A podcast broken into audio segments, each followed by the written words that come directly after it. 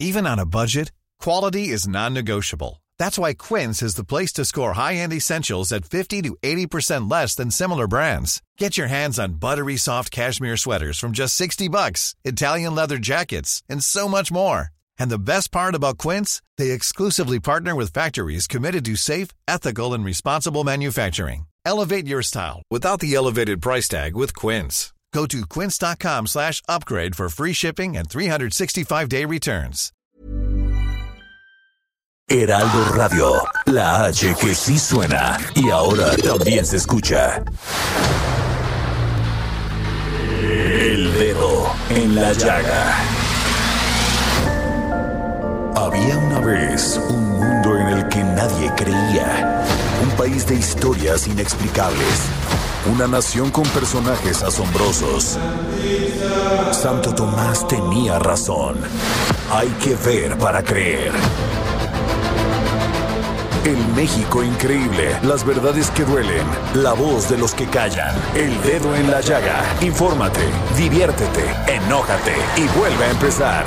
El Heraldo Radio presenta El Dedo en la Llaga con Adriana Delgado.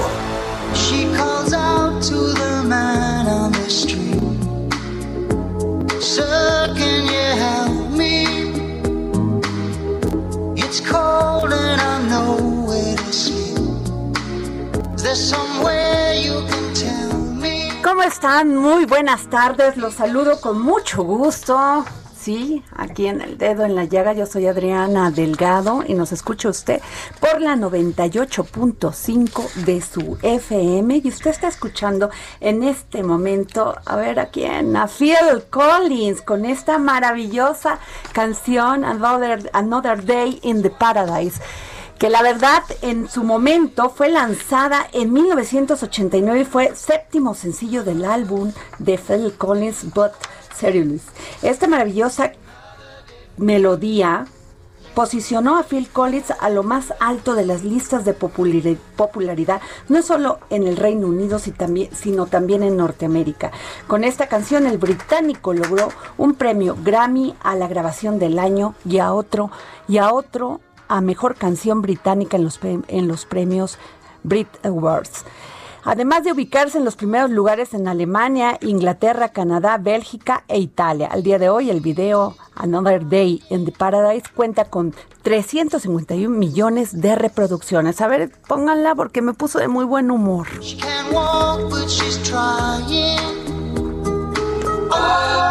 Y bueno, ¿qué les digo? Estoy pero muy contenta porque les mando un gran saludo a mis paisanos veracruzanos, pero en especial a Coaxacualcos porque ya nos pueden escuchar y pueden escuchar el dedo en la llaga del Heraldo Radio por la 99.3 FM.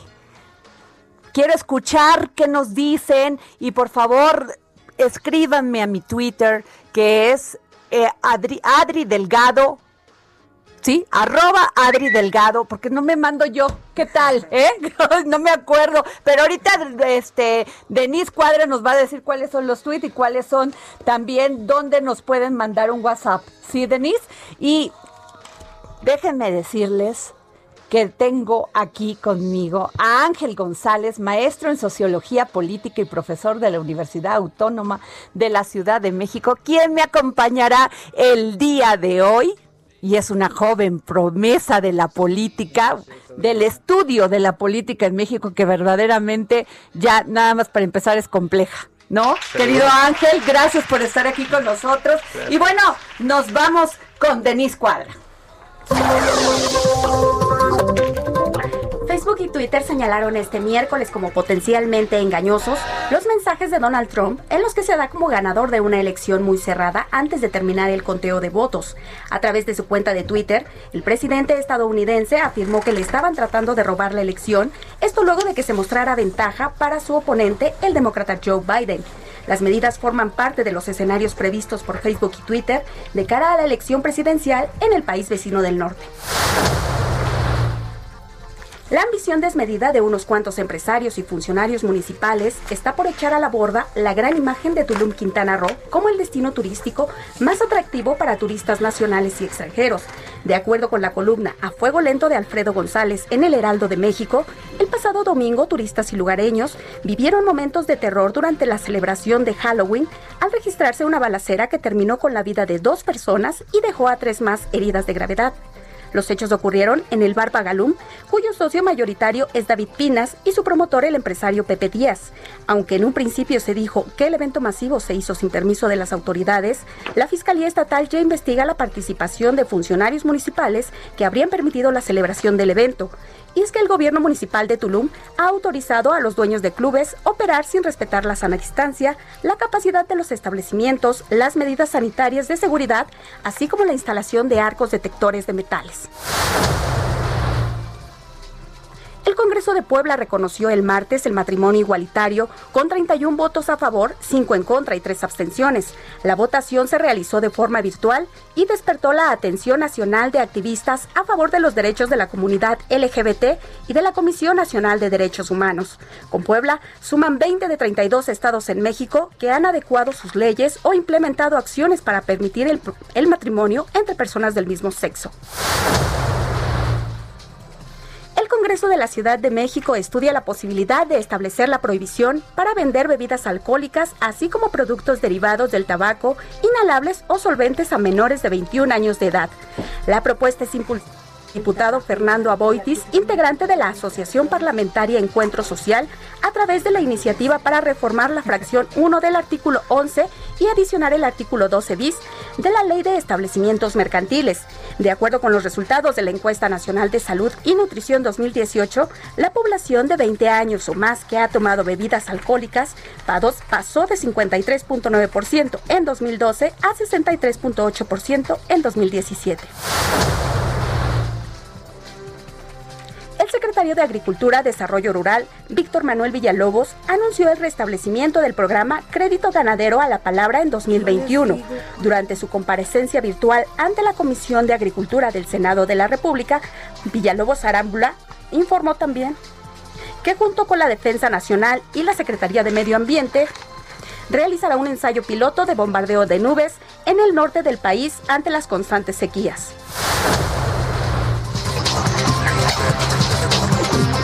Bueno, a ver, ya, aquí está mi tweet para todos aquellos que están desesperados por mandarme un tweet. A ver, a, arroba Adri Delgado Ruiz. Ahí me pueden mandar los tweets y les voy a decir dónde me pueden escribir al 55 25 44 33 34. A todos mis paisanos de Coaxacualcos, ahí les vamos y aquí vamos a estar para poner el dedo en la llaga. Y bueno, ¿Qué les cuento? Fíjense que esta semana se dio a conocer, ayer lo platiqué, que Emilio Cebadúa González es, oficial mayor de la Sedatu y Sedesol durante las administraciones de Rosario Robles, ofreció a la Fiscalía General de la República colaborar con las investigaciones relacionadas a los desvíos por más de 5 mil millones de pesos del erario federal por la llamada estafa maestra. Este lunes se publicó en el diario Reforma que Cebadúa González les dijo, quien ordenó operar contratos de Sedatu y Sedesol fue Rosario Robles Berlanga. O sea, ¿qué tal? Nada de traidorcillo, ¿eh? ¿Qué tal? Pero cuando ahí estaba no decía nada de la jefa. También hizo saber que, que, cuenta con información que relaciona al expresidente Enrique Peña Nieto con la estafa maestra y que está dispuesto a exponer en el momento en que se requiera pues que vaya al Ministerio Público, ¿no? Asimismo, aseguró que tiene pruebas de que el dinero se utilizó en parte para financiar las campañas del PRI en casi todos los estados durante el sexenio pasado y ofreció proporcionar varios nombres relacionados con este asunto. O sea que van a salir ahí varios que yo creo que ya, ya se fueron. Se han debido ayudar a Biden o a Trump. Pues por ahí diga, por allá ya tiene en blanco ¿no? su, su cuenta de Twitter. Por su parte, el presidente Andrés Manuel López Obrador declaró que espera que la colaboración de Cebadúa sirva para recuperar dinero de la estafa maestra. Refirió que no tiene mayor información sobre la solicitud de Cebadúa González para acoger al criterio de oportunidad para colaborar en las investigaciones que lleva a cabo la Fiscalía General de la República contra Rosario Robles Berlanga. Ante esto, diferentes políticos del país han dado su posicionamiento como el senador Juan Cepeda, quien aseguró que si la Fiscalía General de la República acepta, estaría pervirtiendo la figura del criterio de oportunidad para que Emilio Cebadúa se salve. ¿Y qué es el criterio de oportunidad? Porque creo que ya se, o sea, ya se tomó como juego esta figura jurídica. Manoseada. Ángel, manoseada. Claro, y fíjense, ahí les va. El criterio de oportunidad es una figura jurídica que favorece a la persona que aporta información esencial o eficaz para perseguir a otros involucrados en delitos graves, graves en los que haya participado el delator. El criterio de oportunidad le retribuye con la absolución de los cargos que tenga, con la eliminación de los cargos que se formulen, se deja de ser perseguido para ser un aliado de las autoridades en las investigaciones. O sea, que el que delata, pues se salva, nomás como dice el presidente, que regrese lo robado. Bueno, y con información verídica, por supuesto. Que por un lado, pues tiene razón el presidente, ya están llenas las cárceles. ¿Y qué van a hacer en la cárcel si no regresan el dinero? En fin, es por eso que le pedí al senador Juan Cepeda, presidente de la Comisión Anticorrupción e integrante de la Comisión de Justicia en el Senado de la República, que nos pueda tomar la llamada porque efectivamente creo que esto ya se salió de control. Muy buenas tardes, senador. Adriana, buenas tardes, gracias por el espacio y también un saludo a tu auditorio. Gracias. Oiga, pues usted tiene mucha razón. O sea, les están dando la oportunidad de salvar su pellejo y abrir la puerta a la impunidad. Sí, mira, primero hay que establecer el contexto. Por supuesto que hubo mucha corrupción, es innegable que en los gobiernos anteriores el sello de la corrupción fue algo eh, evidente, pero con este tan mencionado criterio de oportunidad, hoy lo que están eh, propiciando es la impunidad de estos supuestos criminales que desfalcaron al erario y que hoy con, con la promesa de quedar impunes y que señalen a sus superiores, pueden ellos obtener no solamente eh, estos beneficios de no ser procesado, de no ser juzgado, sino incluso de quedar en libertad para poder imputarle a sus eh, jefes o a sus superiores. Pero en el caso particular de Emilio Cebadúa, y si el asunto de la famosa estafa maestra, que, que eh, se proyectan más de 7 mil millones de pesos que se desviaron en contratos ilegales, si este caso es tan fuerte, si hay tanta evidencia como lo han venido mencionando la fiscalía, no debiera, ¿eh? De acudir a esta figura con Emilio Cebadúa. Emilio Cebadúa era el oficial mayor, Adriana era ni más ni menos que el que firmaba. Pues era el responsable.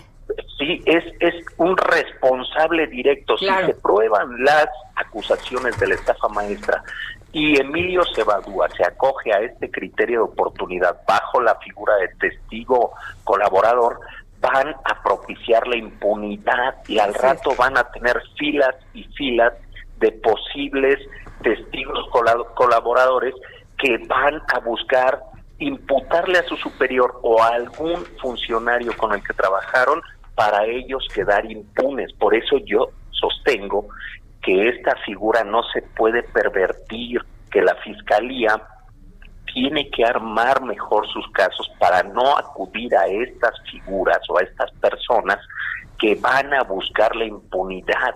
Ya lo vivimos con el caso de Emilio Lozoya, donde hasta la fecha, primero, ni hemos visto que esté en México, ni sabemos en qué condiciones está, pero sabemos que no está en prisión, pero a partir de sus imputaciones, la Fiscalía General de la República no ha sido capaz de eh, armar una sola acusación contra alguien que vaya concluyendo en un orden de presentación, una orden de aprehensión y judicializar estas imputaciones con eh, resultados evidentes para la ciudadanía. El combate a la corrupción de fondo es solamente propaganda de este actual gobierno.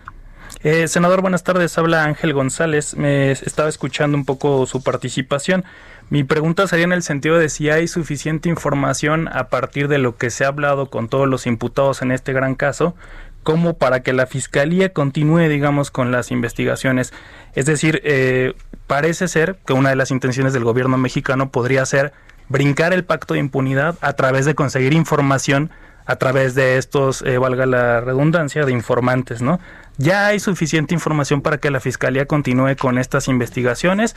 Eh, ¿Qué otras alternativas hay entonces si no se utiliza esta figura que acabamos de comentar? Ángel, buenas tardes. Sí, como bien lo dices, esta, este famoso caso de la estafa maestra involucra según lo que se ha investigado y lo que ha trascendido a 11 dependencias federales. Imagínate todo el rastro de información o de evidencia que puede quedar en 11 dependencias federales. Incluye incluso ¿eh? 8 universidades estatales y más de 50 funcionarios. Hay nombres de más o menos 186 empresas que eh, les fueron entregados estos recursos, eh, eh, o sea, hay una evidencia tan clara que hoy acudir a esta figura es ni más ni menos contrario a lo que la ciudadanía espera, que haya justicia y lo que se está proponiendo con estas figuras es que uno que, que muy probablemente es tan culpable como esta eh, Rosario que está presa, pues que quede en libertad y que tenga impunidad. pero, pero, pero sin embargo, pero sin embargo, senador, perdón que le interrumpa, eh, en las medidas cautelares que le impusieron a Rosario Robles y a, a Lozoya, se ve que hay dos varas y dos medidas. Mientras a ella le dijeron, a ti va la prisión preventiva oficiosa, a Lozoya, al igual, lo encontraron en, en Málaga con un pasaporte falsificado y a ella le pusieron la prisión preventiva oficiosa por una por una licencia también supuestamente falsificada. ¿Por qué aquí percibimos que hay dos varas y dos medidas en este caso? Mientras los hoy está en su casa todo dar, incluso dicen que viene de Valle, que va de Valle de Bravo a Los Cabos, Rosario Robles está en la cárcel. Totalmente de acuerdo. Hace un par de horas platicaba yo aquí con un grupo de senadores particularmente sobre este caso. Miren, Rosario Robles cuando se enteró que, que tenía esa acusación, ella estaba fuera del país y regresó de manera voluntaria a presentarse al juzgado donde la requerían y ahí le decretaron la eh, prisión preventiva oficiosa que después ya quedó firme. En el caso de Emilio Lozoya, a él lo tuvieron que capturar autoridades españolas para, para que ya estuviera en condición de ser extraditado. Después se acoge a este mismo criterio. En el caso de Rosario Robles, hay mucha evidencia que pudiéramos nosotros hoy afirmar que Rosario Robles está presa por consigna.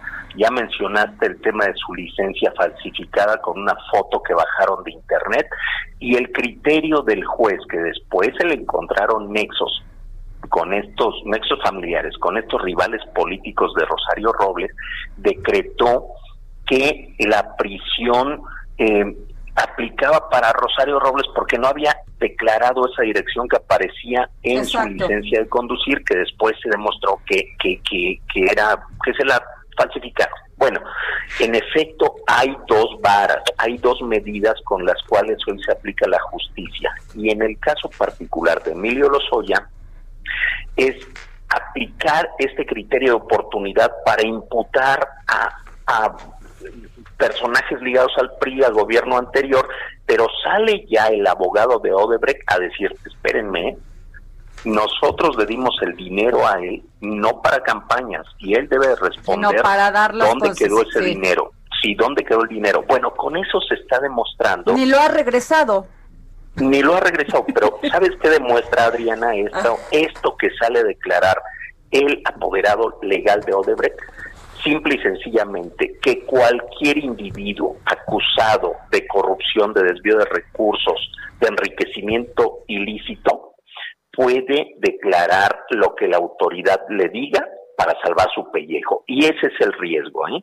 de que empiece a imperar esta figura y que, y que probables delincuentes se acojan a este criterio de oportunidad para salvar su pellejo, ah, para mantener sus bienes mal habidos y eh, imputarle a otros lo que el gobierno quiera. Sí, adelante, Ángel. Eh, solamente tenía la pregunta, eh, insisto, ¿será entonces suficiente la información? Eh, entiendo que un poco la consigna que tiene en estos momentos es que la Fiscalía se ponga a hacer su trabajo con la información que se tiene, pero no respondió a la pregunta que le había hecho. ¿Ya existe la suficiente información sobre la mesa para poder comenzar a estos juicios o se necesita más información? Eh, y, por cierto, discrepo también un poco respecto a las varas distintas, ¿no? Las jerarquías de la gente que está detenida y que se está investigando también implican responsabilidades distintas respecto a todas las felonías que han cometido y por supuesto eso es proporcional con la información que tienen respecto a todas las operaciones que se hizo desde, como bien usted lo comenta, desde las universidades, desde un poco también el gobierno propio, ¿no? Sí, de la estafa maestra se ha escrito mucho, se ha investigado mucho. Ahorita yo mencionaba algunos datos que, que mínimamente se debieran de agotar por parte de la Fiscalía para armar bien los casos e imputarle prácticamente a todos los que están involucrados. Esta es una investigación que lleva años. Y armando casos fuertes, la Fiscalía creo que no debiera de acudir a estos personajes que, son tan corruptos. Pero entonces, ¿cuál sería la alternativa? O sea, si no se tiene que acudir a estos personajes para conseguir la información, ¿a quién se acude? A las pruebas. Tú sabes que cualquier caso que se judicializa pueden ir adelante si las pruebas son contundentes. Y hay tanta evidencia, como te estoy diciendo, de dependencias federales, de eh, universidades públicas, de funcionarios, de empresas. Es dejaron un rastro tal que si el caso realmente lo quisieran judicializar, ahí hay evidencia. La Auditoría Superior de la Federación tiene tal cantidad de auditorías propiamente hechas a estos recursos que es nada más que la Fiscalía, cumpliendo con su papel, arme bien los casos y los judicialice. Pero esto, por lo que están optando, es lo fácil, es la cortina de humo para eh, eh, imputar de manera fácil. Pero a ver, senador Juan Cepeda, Ahí está, por ejemplo, salió una nota hace tres días, el lunes, donde dice la Secretaría de la Función Pública que hay 500 investigaciones abiertas que les ha dado todos los elementos a la, a la Fiscalía de la República y no se hace nada. No dicen ellos eso, pero la nota pues dice ya, le, ya entregamos esto, esto y esto. ¿Qué pasa? Pues es, es lo que siempre le hemos reclamado a la Fiscalía, la, la, la ineficiencia en dar resultados y creo que es momento de exigirle resultados. Y al Poder Judicial también, ¿no, senador? Es muy necesario también exigirse resultados. Sí, recordemos que el tema de la fiscalía es este procurar justicia, es decir, yo hago un caso exacto. y lo lo presento ante el juez para que el juez después imparta justicia pero hoy no se está cumpliendo con ese principio y creo que la Fiscalía debiera de empezar a dar resultados a partir de las investigaciones, de armar bien estas averiguaciones o carpetas de investigación, como se llaman hoy, y presentarlas ante, ante el juez para que se libren esas órdenes de aprehensión, de presentación y se judicialice y se busque que la justicia se aplique, pero a partir de investigaciones y de casos fuertes. Esto de la estafa maestra hay evidencia completa, bueno, hasta libros han escrito, se han eh, eh, hecho una cantidad innumerable de reportajes, etcétera, que hoy lo sorprendente es que acudan a una persona que puede incluso ser igual de culpable como el que le puedan imputar más y decirle, oye, te dejamos libre, pero impútale a tus superiores. Y, además el presidente también lo dijo en la mañanera, ¿eh? O sea, aquí, aquí es un tema donde el señor también es culpable, ¿no? Es correcto, es correcto. Entonces, con toda, esta evidencia, con toda esta evidencia, en vez de estarle eh, ofreciendo una puerta de salida a la impunidad, debieran de estar armando el caso contra él para que también responda ante las autoridades. Pues muy bien, muchas gracias, senador Juan Cepeda, presidente de la Comisión Anticorrupción e integrante de la Comisión de Justicia en el Senado de la República. Muchas gracias por habernos tomado la llamada. Gracias a ti, Adriana Ángel. Saludos y quedo órdenes. Adiós. Hasta luego. Pues, ¿cómo ves, Ángel? Pues muy O sea, interesante todo este tema, ¿no? Sí, porque, híjole, esto del criterio de oportunidad creo que ha venido a contaminar lo que pudiese ser un, porque vas y le dices, suelta la sopa, Sí, pero yo pienso que también está esta cuestión de que incluso se ha manoseado el criterio de oportunidad porque el criterio de oportunidad no necesariamente involucra que no sean castigados quienes son responsables, ¿no? Así es. Yo creo que el fin último es conseguir información y sí que se haga caso al clamor popular de justicia, ¿no? Que se es. necesita. Pues nos vamos a un corte y regresamos aquí en el dedo en la llaga. He pretends he can't hear her. Starts to whistle as he crosses the street. Seems embarrassed to be there. Oh, Sigue a Adriana Delgado en su cuenta de Twitter. Arroba Adri Delgado Ruiz. Además, te invitamos a enviar tus opiniones y comentarios en texto o por mensaje de audio a través de WhatsApp al 55 2544 3334. Y si quieres escuchar El Dedo en la Llaga de El Heraldo Radio, en cualquier momento y donde quiera que te encuentres, descarga el podcast disponible en Spotify y iTunes. Heraldo Radio. La HCL se comparte, se ve y ahora también se escucha.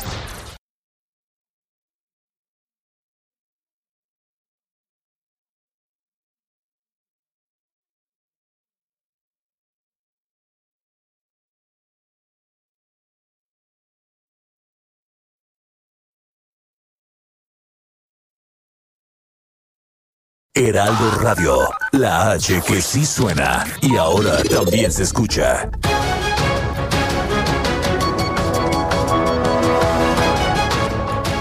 Bueno, regresamos aquí al dedo en la llaga. Y que les digo que estoy de manteles largos porque está conmigo Ángel González, maestro en sociología política y profesor de la Universidad Autónoma de la Ciudad de México. Oye, pues ¿cómo viste? O sea, esto que ¿Qué tal, te- me estabas diciendo del pacto de impunidad es muy cierto y que también no se había visto en ningún gobierno que el que se hicieran estos Sí, estas pues, imputaciones, estas investigaciones contra altos funcionarios, ¿no? Es Eso algo nuevo. Yo siempre lo he dicho, ¿eh? yo aplauso al presidente con el tema del combate a la corrupción. Ojalá la fiscalía haga su parte Claro, a y le a investigar y le dé seguimiento a todo esto, porque Esperemos creo que sea. nos hay que limpiar el agua para poder seguir nadando. Sí, ¿no? necesario. Entonces, bueno, ¿qué les digo? Que la campaña de reelección del presidente estadounidense Donald Trump presentó este miércoles una demanda ante un tribunal de Michigan para exigir que se detenga el recuento en ese estado, por considerar que no se le ha dado el acceso suficiente a lugares de votación. ¿A quién se parecen? ¿Por qué se, co- por qué ¿Qué fue se quieren copiar? el huevo o la Porque, a gallina? ver, ¿por qué se quieren copiar todo lo que sucede Ah, en pues es, México? es una que. Estrategia muy recurrida ¿no? Ah. en los temas electorales Pero, pero allá no. Allá No, cuando hecho, iba a salir un presidente diciendo que le hicieron fraude. O sea, ay, este Trump. Es otra cosa nueva. Sanders el 24 de octubre, de hecho, era lo que estaba explicando. ¿eh? Decía, lo que viene es que primero se van a votar los votos que se hicieron de forma presencial, después los que vienen por correo electrónico y por correo, y lo que va a suceder, así lo dijo Sanders ¿eh? apenas hace unas semanas, es que Trump va a salir a decir que hubo un fraude, ¿no? Ay, o sea, que quiere el voto por de- voto. ¿Cómo? Sí, algo así. Voto por voto. Sí, en este caso quizá con otras intenciones no muy democráticas, ¿verdad? Oye, pero, pero, a ver, Biden, las encuestas mencionaban que, bueno, Biden iba a arrasar. Sí. Y no fue así, ¿eh? O sea, yo siento que todas las encuestas en, en Estados Unidos fallaron. Aunque está el criterio que ya se había mencionado acá en tu programa que tuviste una querida amiga Lina Duarte que es corresponsal. Eh, se menciona el voto, eh, digamos, directo, el voto popular y el voto de los colegios Claro. electorales. Ya en esta en este grado que llevamos de la elección, ya podemos saber que Biden incluso rompió el récord que había establecido Obama, ¿no? Obama en el 2008 recibió alrededor de 69.4 millones de votos. Y Biden, ya en voto popular de nuevo, no colegio electoral, recibió 69.7 millones de votos, ¿no? La diferencia es de algunos numeritos, pero sí es importante decirlo, ¿no? Igual Trump está recibiendo muchos votos, ¿no?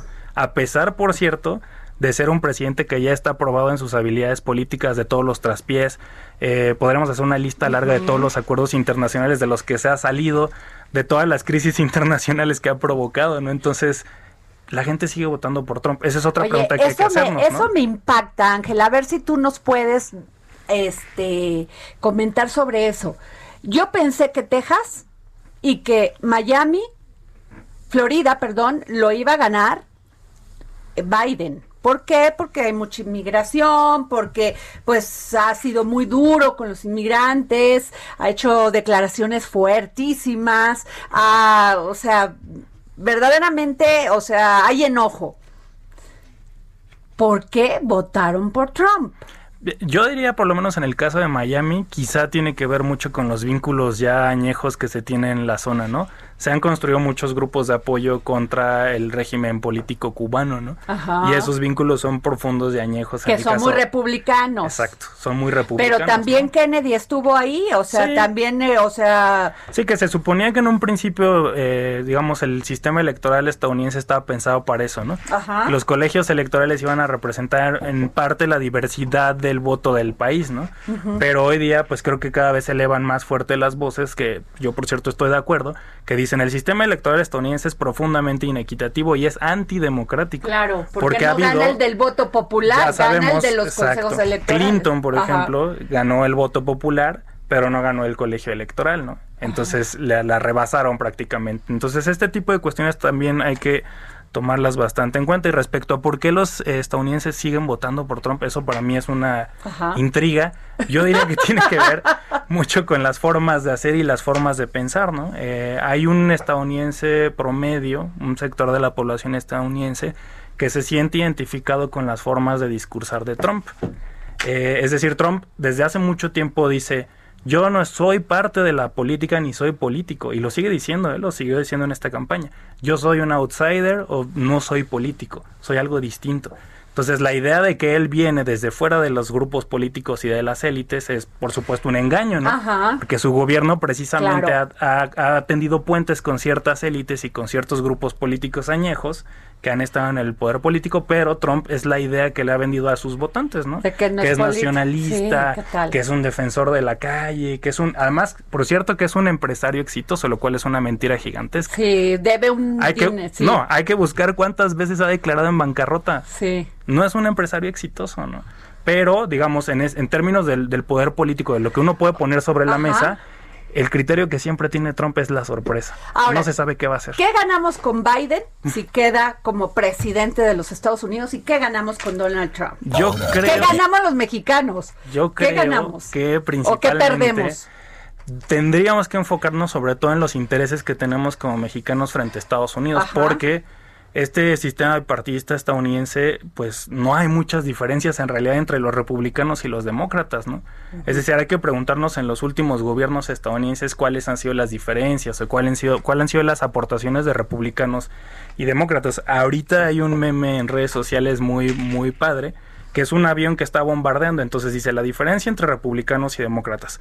Republicanos es un bombardero que está tirando las bombas sin nada y dice demócratas, el mismo bombardero, pero con calcomanías que dice Black Lives Matter, este arriba los homosexuales, entonces quizás esa podría ser una de las diferencias básicas entre demócratas y republicanos, ¿no? El discurso. El discurso. Finalmente hacía un... Pero muchos dicen que ganamos más con los republicanos, que México es más amigo de los republicanos, pero de los pues republicanos que no son Trump. Bueno, pero ese también es un, digamos, es un artilugio muy, muy básico, digamos, del análisis político. Es que es claro que en estas alturas de, digamos, de lo que estamos viviendo, tenemos más relaciones con el gobierno estadounidense porque es el gobierno en funciones, ¿no? Y que Biden ganara representa la posibilidad de volver a construir relaciones diplomáticas y de esperar sorpresas, ¿no? Que de todos modos Biden tiene un, currículum gigantesco eh, algunos escritores le han llamado uno de los halcones más importantes, ¿no?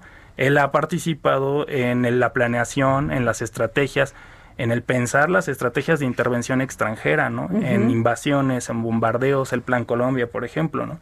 Entonces, esa es su, su trayectoria aprobada de Biden. ¿no? no son muy distintos los republicanos y los demócratas. Por eso digo, o sea, quizás en términos de lo que necesitamos como México, tendríamos que pensar también en los intereses que tenemos como mexicanos frente a Estados Unidos. Es cierto. No quién nos va a beneficiar de, de allá. ¿Con quién nos va a ir mejor en el tema del... del Por ponerte un, un ejemplo, otro ejemplo muy básico, ¿no? Se esperaba mucho de Obama y Obama se ganó a pulso el sobrenombre de eh, jefe en deportaciones, ¿no?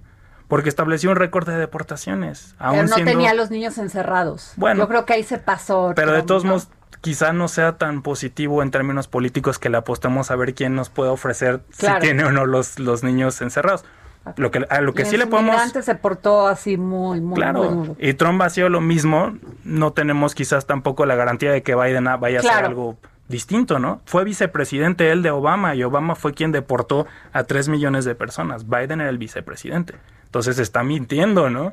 Lo que necesitamos nosotros como mexicanos en términos diplomáticos es construir alianzas regionales con los países latinoamericanos que nos permitan hacerle frente e diplomáticamente a Estados Unidos. Y esa es una tradición que tenemos. Doctrina Estrada, doctrina Carranza, ¿no? Exacto. No intervención en la soberanía también de los estados los intereses populares representados en nuestros diplomáticos, ¿no? Ahora hay un buen trabajo a nivel diplomático, ¿no? Entonces tenemos que aprovechar eso, tenemos que dejar de esperar como gobierno y como pueblo que nos estén dando los apes y los golpes, miles, en términos de migración, los aranceles es la amenaza diaria de Trump. Bueno, no diaria. Pues, es diaria. Cada 15 días. Bueno, ya iba ahí con lo de la presa La Boquilla en Chihuahua y ahí iba con los aranceles. Bueno, ahí tuvimos la diplomacia trabajando. Sí, muy bien, ¿eh?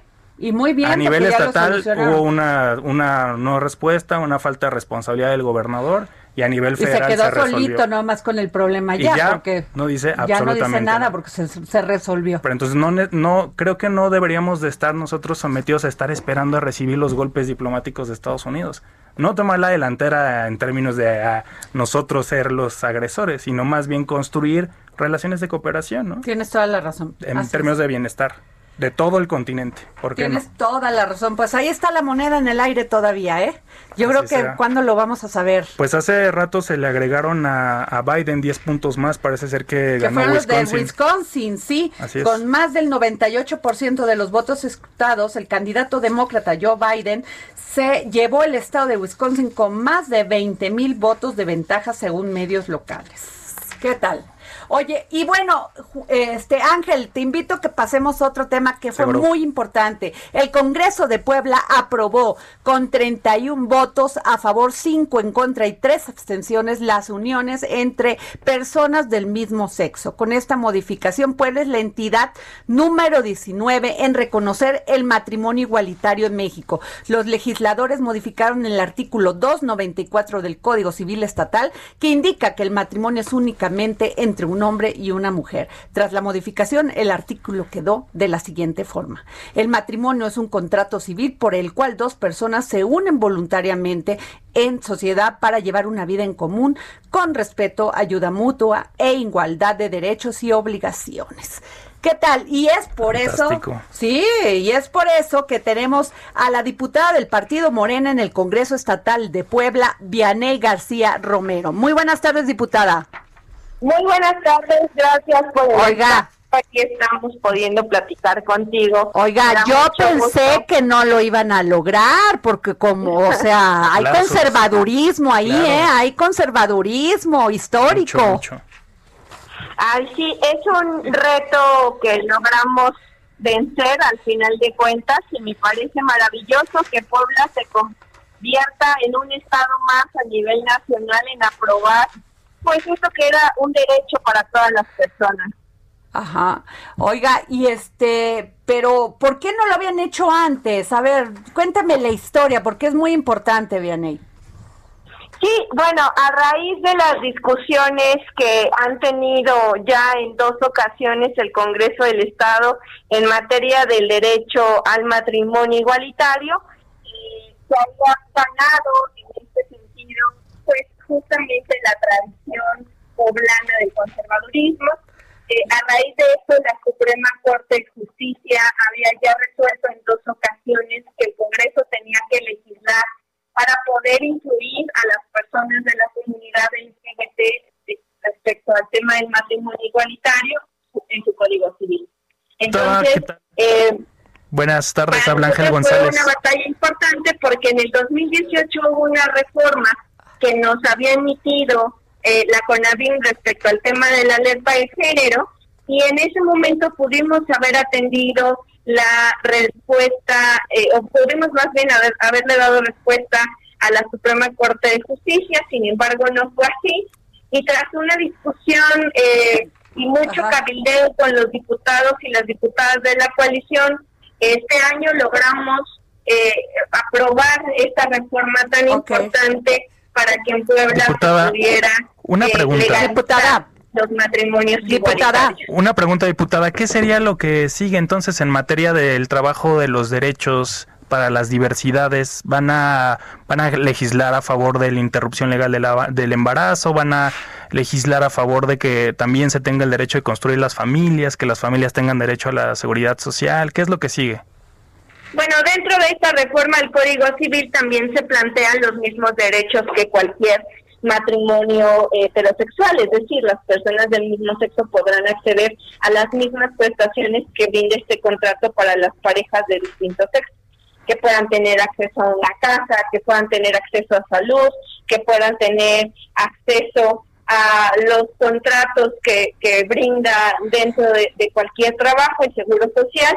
Y en ese sentido también es importante mencionar que hay una reforma en la congeladora en el Senado de la República a la ley del ISTEP para que permita justamente que las parejas del mismo del mismo sexo pues puedan tener los mismos derechos en materia de salud.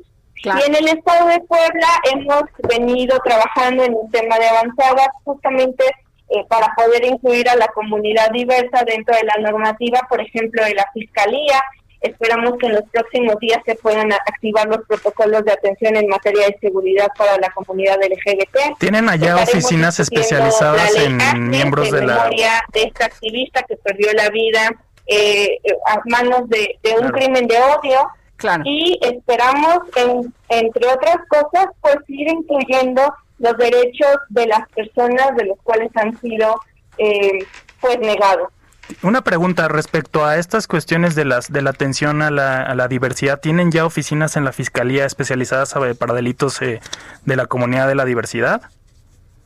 No, fue una de las propuestas que nosotros también presentamos, que la fiscalía pudiera atender en un primer momento la capacitación a los ministerios públicos, que se les pudiera dar seguimiento y sensibilización respecto a este tema la siguiente es la que sigue en puerta y que ya hemos tenido reuniones con el fiscal de Puebla para poder llevar a cabo la creación de los protocolos de seguridad que te comento.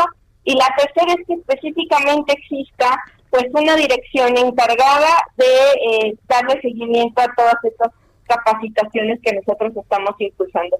Cosa que sí pasó, por ejemplo, con el Instituto Electoral del Estado, en donde reformamos eh, para que el instituto contara con una dirección de igualdad y de igualdad y derechos humanos y no discriminación para que todas las personas que quieran ser candidatos pues sean capacitados y sensibilizados en la materia, además de que no podrán ser candidatos aquellos que ejercieron violencia eh, contra las mujeres en razón de género, violencia intrafamiliar.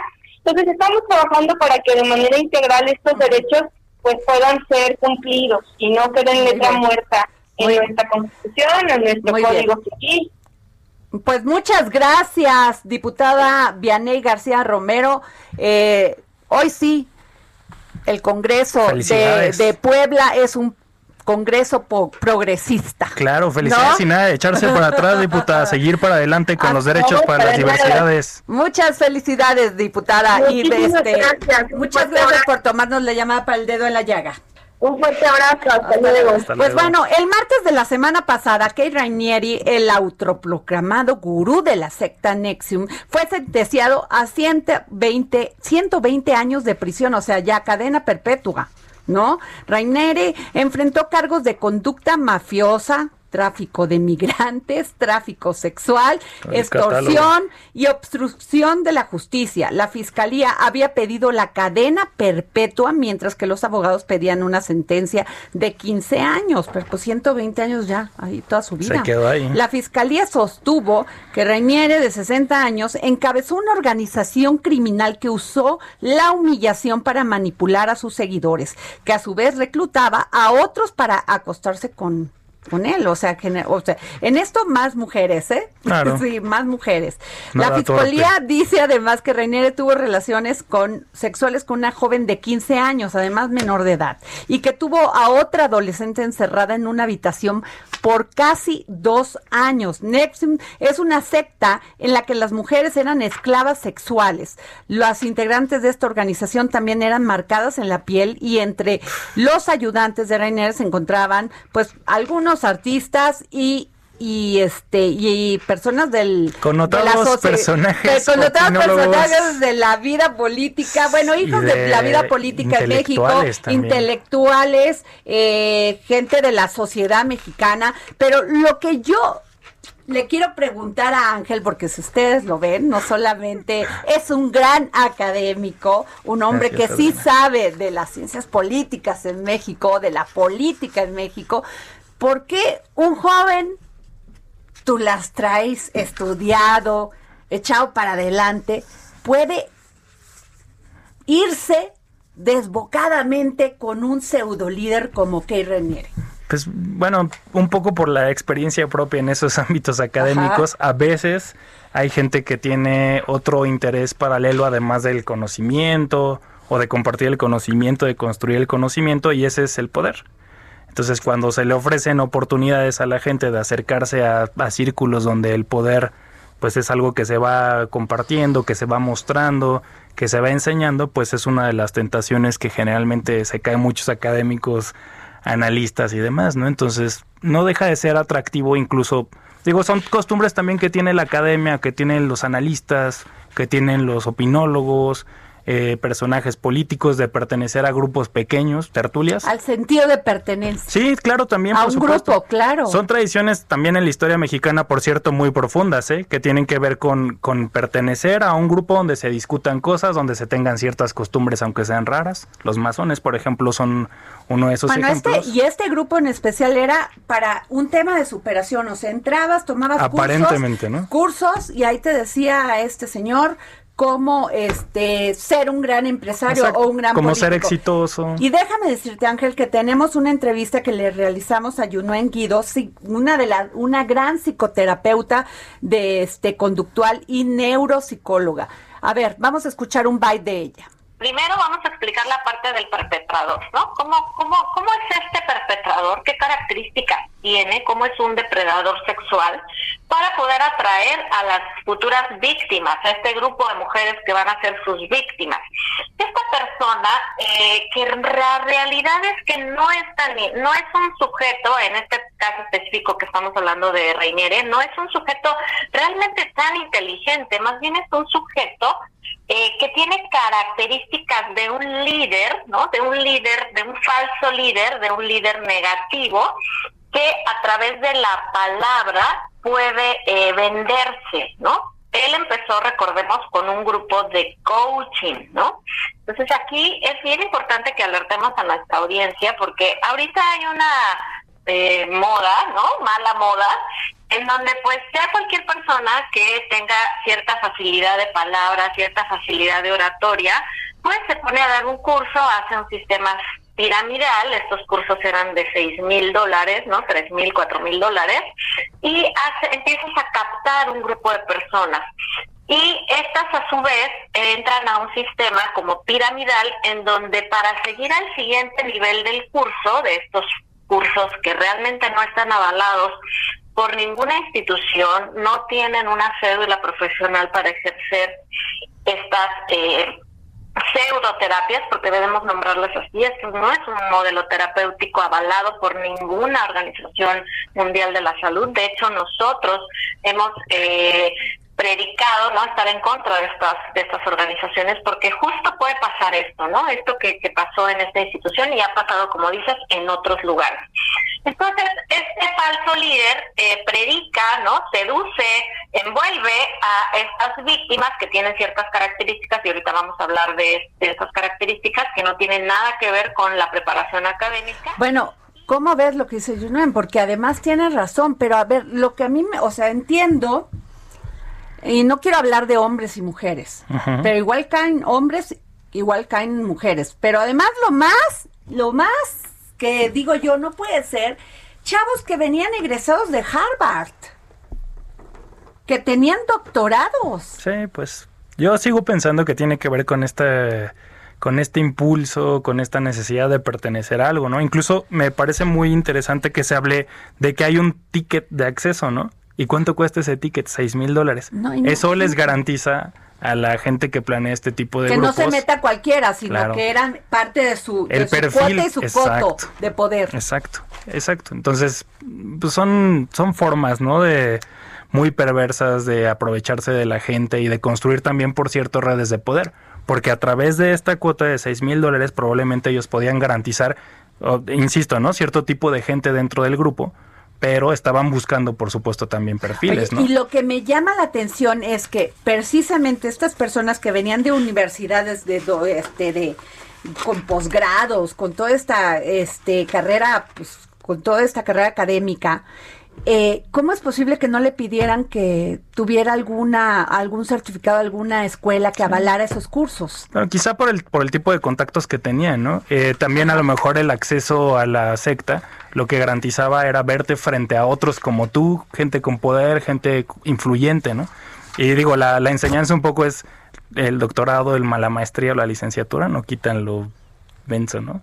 ¿Qué tal? O sea, hay que tener más allá de sentido común para poder eh, también ver este tipo de cuestiones, ¿no? Pues se nos acaba el tiempo. La verdad ha sido un gran programa. Gracias Ángel González, maestro en sociología política, maestro de la Universidad Autónoma de la Ciudad de México. Gracias por habernos acompañado aquí en el dedo en la llaga para seguir poniendo todos los días el dedo en la llaga. Nos vemos mañana. Gracias por escucharnos.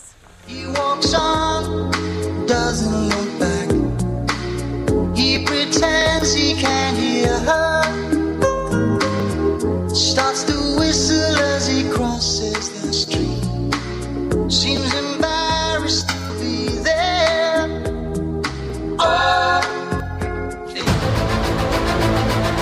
El Heraldo Radio presentó El Dedo en la Llaga con Adriana Delgado.